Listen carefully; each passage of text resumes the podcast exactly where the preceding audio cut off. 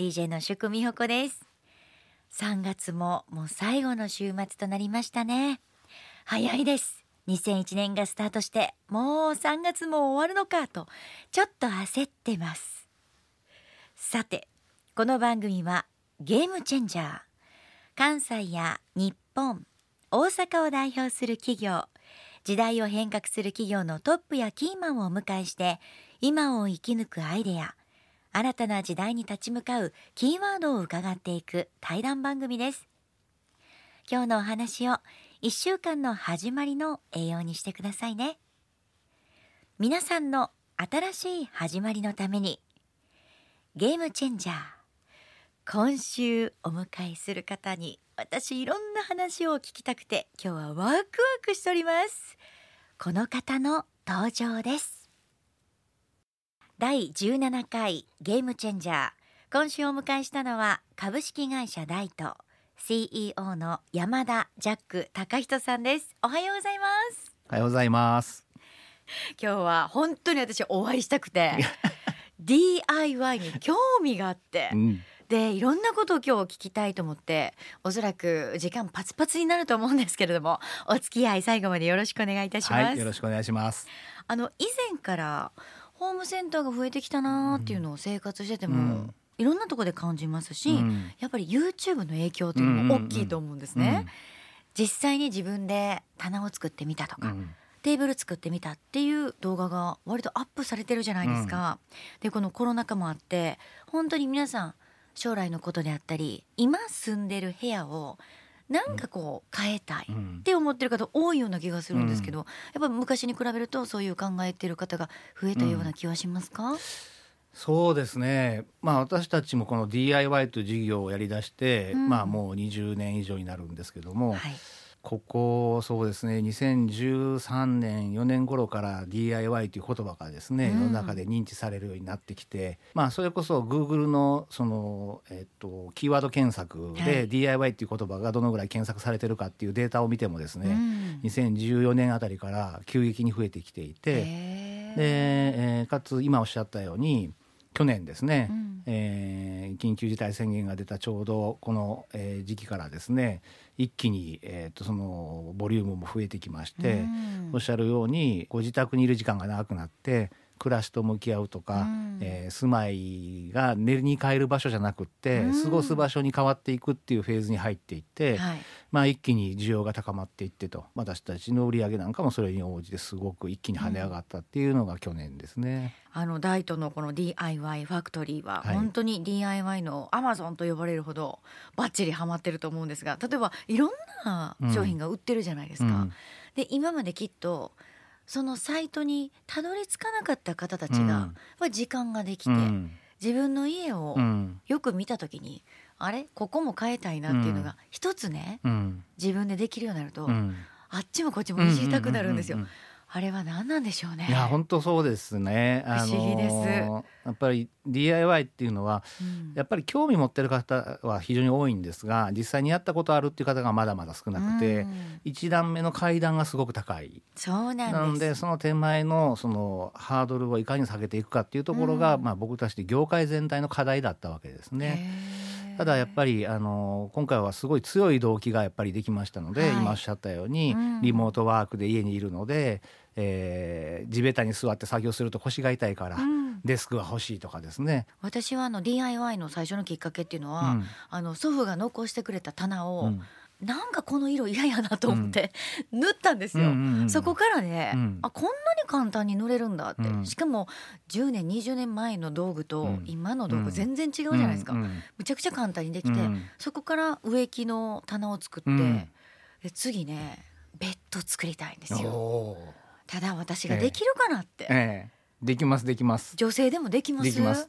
あのうちのサイトでそのベッドもあるんですよね。ベッド作るの作り方とか、はい。実際に作っているのもあるんですが、うん。その作ってるのはうちの女性スタッフなので、実際に女性が作っているあとはそのなんて言うんでしょう、えー特殊な工具を使ってやったのでは再現性がありませんので、うん。僕たちが提案しているのは常にそのご自宅にあるような道具だとか、まあ、その辺で簡単に手に入るような道具ではい。道具だとか材料ですよね。うん。で、えっと、できるようなものをサイト上にアップしているので、うん。まあ、ベッドも、えっと、アップしてますし、まあえっとまあ、自分の好きなサイズにできるっていうのもそうですしあとはやっぱりコストも抑えれますので、えーまあ、自分がその分やればいいわけですから、うんまあ、多少時間とかですねそうなんですよかかるかもしれませんけども。楽しい。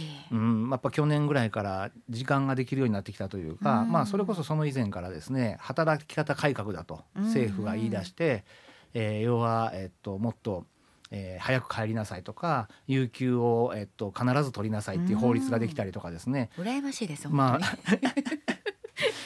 なんかこう時間ばっかりあの、うん働く時間を短くしろっていうふうに政府はすごく言うんですけどじゃあその時間をどう使いましょうっていう提案をしないんですよね。そうですね。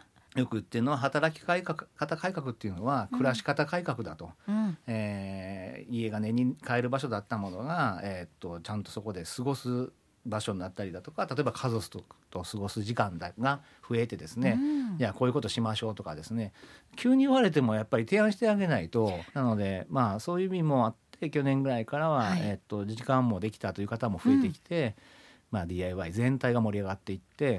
まあ、さっきおっしゃったようにホームセンター日本中のホームセンターが、はい。もう全部増収増益っていうのは去年の1年ですね。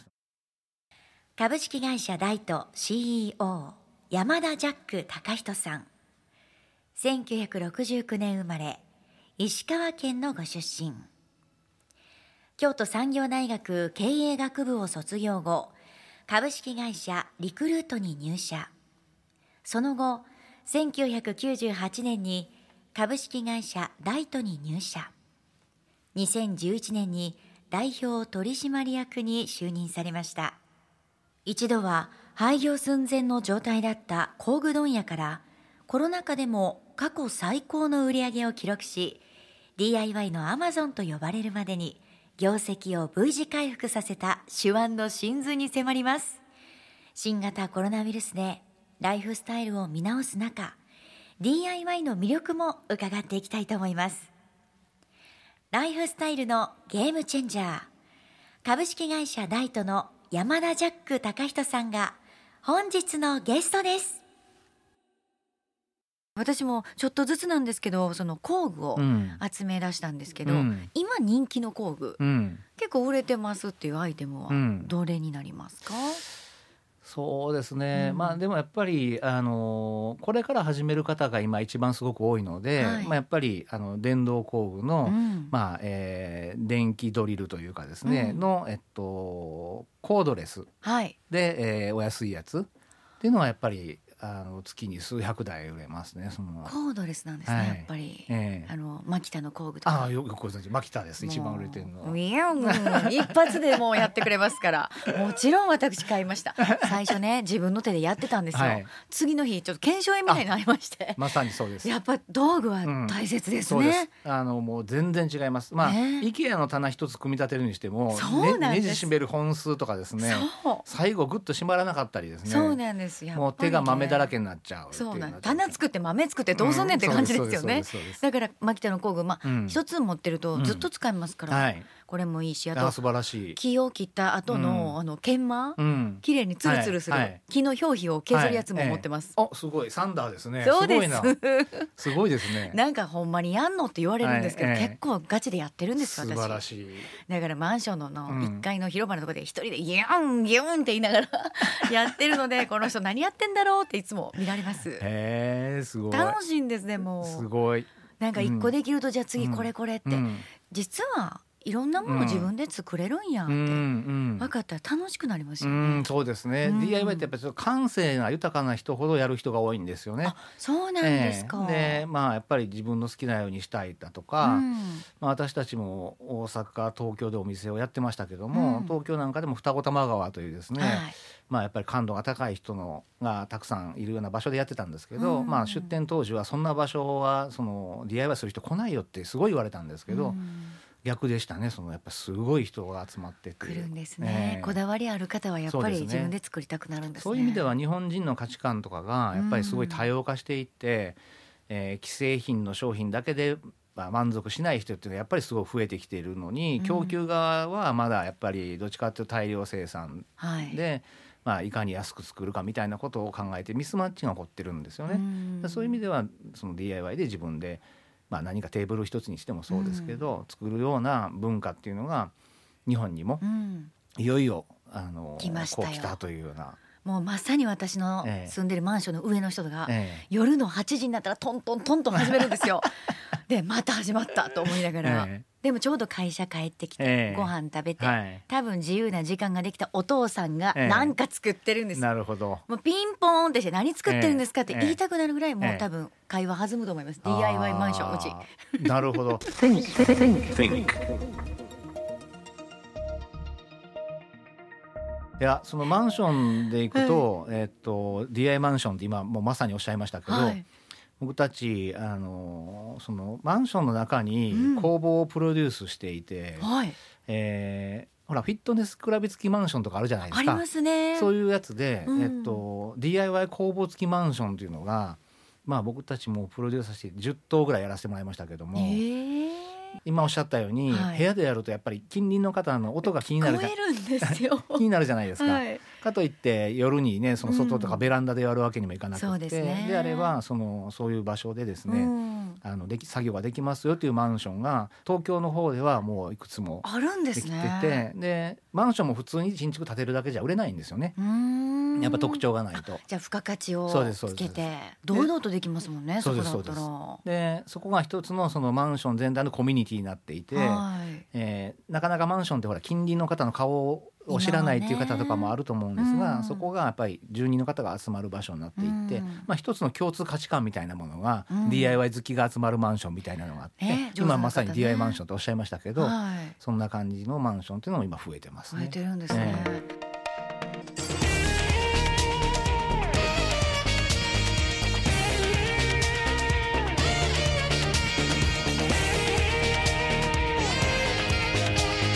Never seen before. FM Osaka. Game Changers.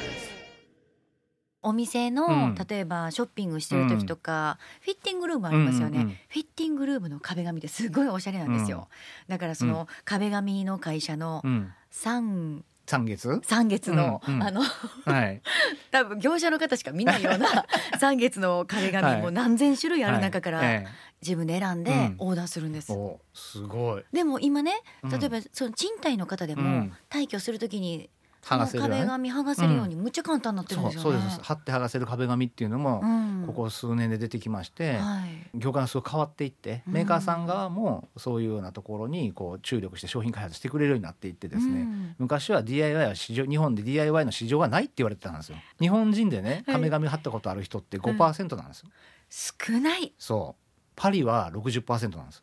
パリジャンはやっぱ違いますね。だっておしゃれな部屋に住んでますもん皆さんああそうですね。だからあの感覚がパリ人ですよだから。ありがとうございます。じゃあ私にもしあのジャックさん名前をつけるとしたら祝美穂子の間にな、ええ何何何しますか？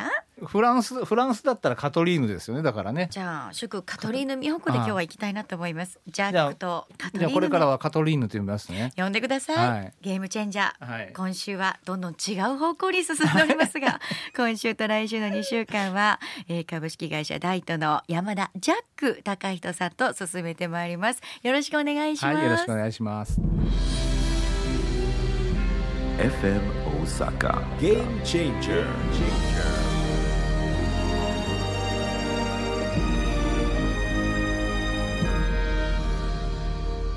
あのもともと株式会社ダイトに入る前はリクルートにいらっしゃったんですよね。そうですね。あの大学を出てというかもう大学生の頃からリクルートでアルバイトをしていて、じゃあもう相当パッションがある方ですね、うんまあ当時のリクルートってすごい働き方でしたからね。体育会系だし。学生の時から結構行かれてる周りの友達も多かったんですよね。あそうですか、はい、えー。もう職業体験を学生の時にして、あはいえ。でそのまま入る、えはいまあ当時のリクルートはもう学生であろうが何だろうが関係なくですね、うん。えー私も大学生でしたけどスーツにネクタイして名刺を持ってですねうん。普通に飛び込み営業をするという大学生活をしてましたのでたまたま先輩がリクルートにいたのであのバイトしないかって言われましてですね、あじゃあちょうどいい機会なんでバイトしますっていうことで、うん。今度はそっちにのめり込んでまた学校に行かないと ご両親泣きます。そうですね。もうだから私大学3回生終わった時点で、はい。えっと、単位が60何本残っていてですね。それはね相当残ってますよ。4回生で、うん。えっと、履修登録できるマックス全部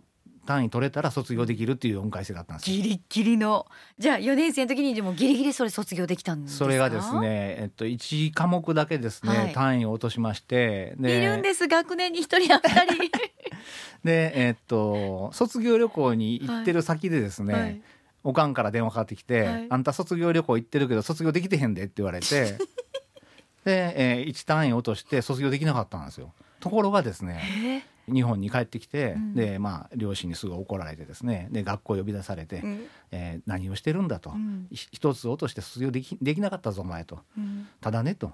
来年から学校全体の卒業単位が1個減るんだと、ほうだからあなたは4月1日付で卒業ってなったんですよ。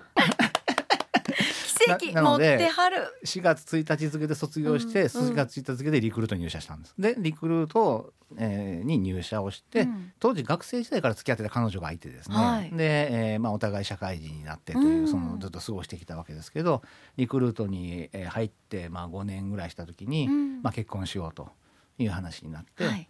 でえーっと娘さんをくださいって言いに行くじゃないですか。はいご挨拶行きますえー挨拶に行ってで娘さんをくださいってお父さんにお願いしたところですね、まあ、あのご存知のようにうちはあの一人娘なので、うん。えーっとこう会社をやっていて、うん。会社にも、えっと従業員がいて従業員にも家族がいて事業を続けていきたいので、まあ、あの結婚はいいんだけども、うん。まあ、継いでもらえませんかと。まああの分かりましたと。そんな分かりましたって言わないと結婚できないですもんね、まあそうですねまあそれもありますしはい。もともとリクルートにいる頃から自分で起業しようとは思っていたので。あいつかは独そうで立してすそうです。ええ。まあまあリクルートやっぱり多いですからね。ね。ただ何がやりたいって決まってたわけじゃなかったんですよ。うん。なので求められて経営をやらせてもらえるんだったら、はい。まあ、ぜひやらせてくださいっていうことで1年後にですね、えー辞めて今の大東っていう会社に入社したっていう流れですね。全く違うお仕事ですもんね、リクルートの時と。そうですねやっぱり一番違ったのはそのリクルートにいる頃には、まあ、ガイドっていう会社はうん工具をメーカーさんから仕入れて、うんホームセンターさんとか金物屋さんに卸すという問屋業、えーなので物を売る仕事ですよね。うん、そうですね。リクルートにいる頃にですね物を売ったことがありませんので、はい。問屋っていくついくらでもありますし当時私たちの会社って社員数が15名ぐらいでしたので、はい業界の中でいうともう一番末端というかですね、うん。従業員が何千人という会社がいっぱいある同業者がある中でですね、えーそれで戦っていくという非常に難しいルールそのゲームのルールの中でやっていたと、うん。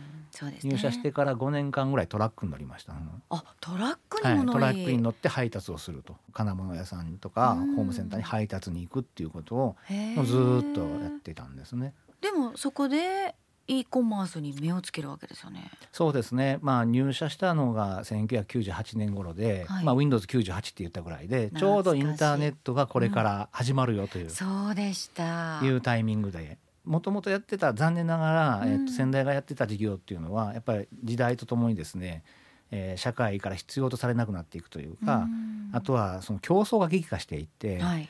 儲からない。でかつ大手のホームセンターさんの言う要求がものすごくまあ、うんぶっちゃけ言うとめちゃくちゃな要求を、うんえっとされるわけですよね。えー協賛しろとか手伝いに来いとか、うんえー支払いは約束手形とかですね。えーそれも180日の約束手形だったので、まあ、半年後にしかキャッシュにならない紙っていうのをもらうというそれ怖いですよね。そうです半年間。そうです、まあ、そういう条件の中でやってきていて、うん非常に厳しかったんですねなので、えっと、ただやっぱりあの3代目として、うん。えっとやりますって約束して入ったわけですから、うん。もう逃げるわけにもいかないし、うん。とにかくなんか、えー生きる道を探さないといけない。で、うん。まあ、当時思っていたのはあの座して死すより売って出ようと思ってたんですよね。はい。まあ、このままやってたらもうなく会社がなくなる。うん。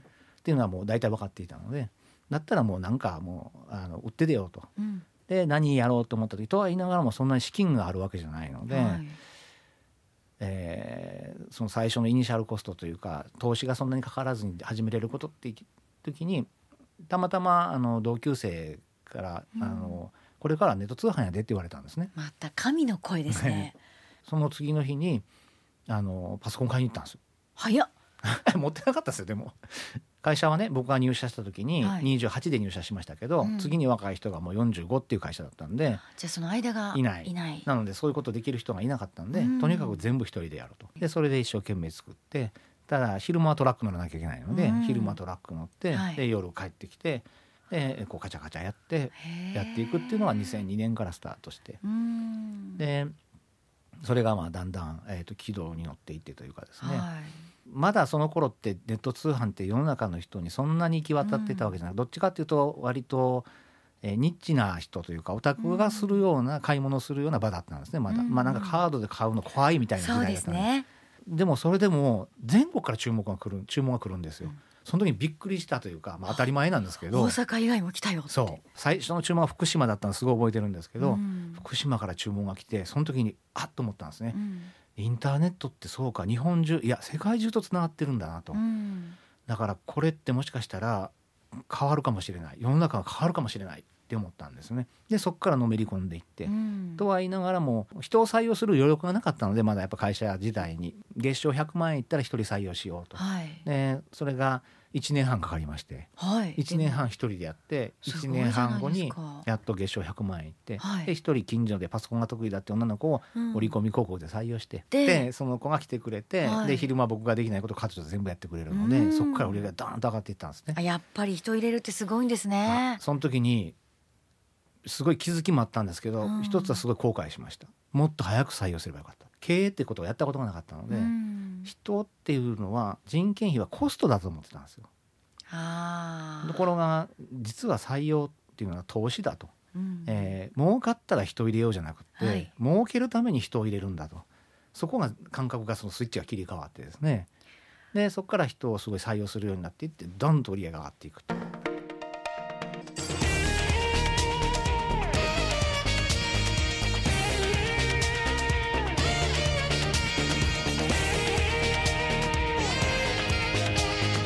Never seen before. FM Osaka. Game Changers. いいことばっかりじゃなくて、うんまあか、一方でやっぱりもともとあった問屋業っていうのは非常に苦しかったので、はいやっぱりどんどん苦しくなっていく、うんでそっちがやっぱり1415人の、えっと、所帯があるので固定費もかかりますのででそこがやっぱり非常に大変で、まあ、現状というか2012年の頃にはもう問屋業はゼロになるわけですけども、うん。まあ、その間で昔いた社員さんにはまあ全員ご退職されたりとかですね、うん。まあ、そういう、えー局面も、はい。えー実際はまああってというかですね、まあ、紆余曲折いろいろありましたけれどうも、ん。まあ、うん、なので先代から受け継いだ売り上げとか従業員っていうのがもう今全くなくなっちゃったというですねまあそんな状況ではありますけれども、でも時代とともうにん、チェンジしていかないといけない部分はそうですね。どの業界もありますからね。あまあそれは本当にそうだと思います、うん。特に去年あたりからはその世の中の流れがですね大きく変わっていって。変わり、すぎです。うん、でそういう意味ではあの今まで当たり前だったことがそうじゃなくなって、うっんていうのが、まあ、あ大きく揺さぶられた年だと思いますしと去年の3月からですね、うん。もうリモートワークスタートしていて、うん。そんなことをねぜ考えられなかったですし。今慣れましたか？慣れましたし、うんあの今までは僕たちはコミュニケーション社員同士のコミュニケーションをすごく重要視してたので、はいリモートワークは基本的に認めてなかったんですよ。うんところが、まあ、やってみたらですね、まあ、あの生産性は非常に上がってですへねえ。で、えっと、こうこれいいよねと。うんでやってみて分かることってやっぱあるんだなっていうそのでとは言いながらも今ハイブリッドというかですね、週2日、えっと出社して、はい。で週3日はリモートというような、えっとハイブリッドに今なってますけども、えー集中してできる、うん。でチャットでやり取りをするので、えっとログが残っていくというかですねあ言った言わないっていうのもなくなってきーますしね。まあそういう意味ではあの一つ新しい働き方と効率というかあもう良くなったっていうのもありますけど、まあ、一方でじゃあ全部がそれでいいのかってなると、うんまあ、ミーティングとか商談も Zoom でやってますけどももう初めて Zoom でお会いして Zoom で商談しかしたことがないっていう人もいるわけですようね。んあのね顔が覚えれないです。そうなんですね。ええやっぱりお会いしてると印象残るんですね。そうですよね。ちちゃんとこう名刺ちゃんといただいてうん。名刺と顔とこう照らせ合わせてみたりとかですね、うん。名刺もらった時に「あ祝さんって言うんですね」っていうふうにこうはい。読む、やするだけでもこうこうなんか覚えるじゃないですか。うん。そうですね。そうするともう図オンラインだけだとはい。やっぱ覚えれないというかですね。ね。FM Osaka Game Changers It's a game changer 今日お話を聞いてると日曜日の朝なのに私が一番テンション上がってると思います。なんか聞いてるだけであもっと自分の暮らしって豊かにできるんだ。しかも自分の手で、うんってあの思いました、うん。では最後になりますが、えージャックが大切にしている言葉を一言今お聞きのリスナーの方に送るとすればなんて言葉をこの色紙に書きますか？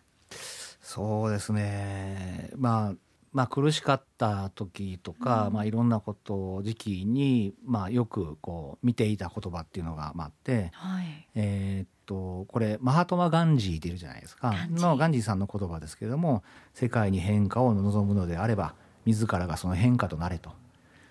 なのでこういう社会にしたいって思うんだったら、うん。自分でそれをやれよと。うん。でこういう会社にしたいって僕はもうすごいそう思ったわけですよね。はい。だったら、まあ、文句ばっかり言ってないで、えー自分でそれをやったらどうだと、うん。えーこの業界おかしいとかですね、えー思ってるんであればうん。自分はその変化になったらいいじゃないかと。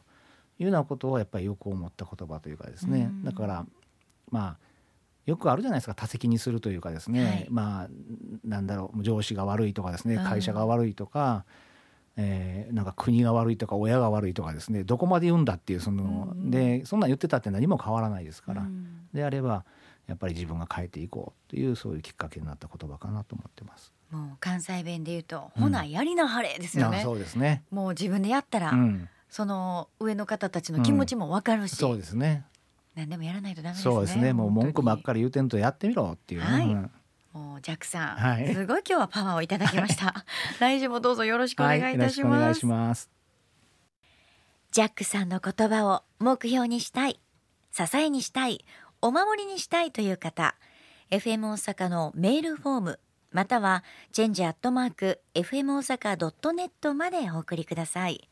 当選者は番組のブログでの発表および発送をもって返させていただきます。ゲームチェンジャー今日が素晴らしい1週間のための準備の一日でありますように。そして素晴らしい一週間の始まりでありますように。お相手は祝カトリーヌ美穂子でした。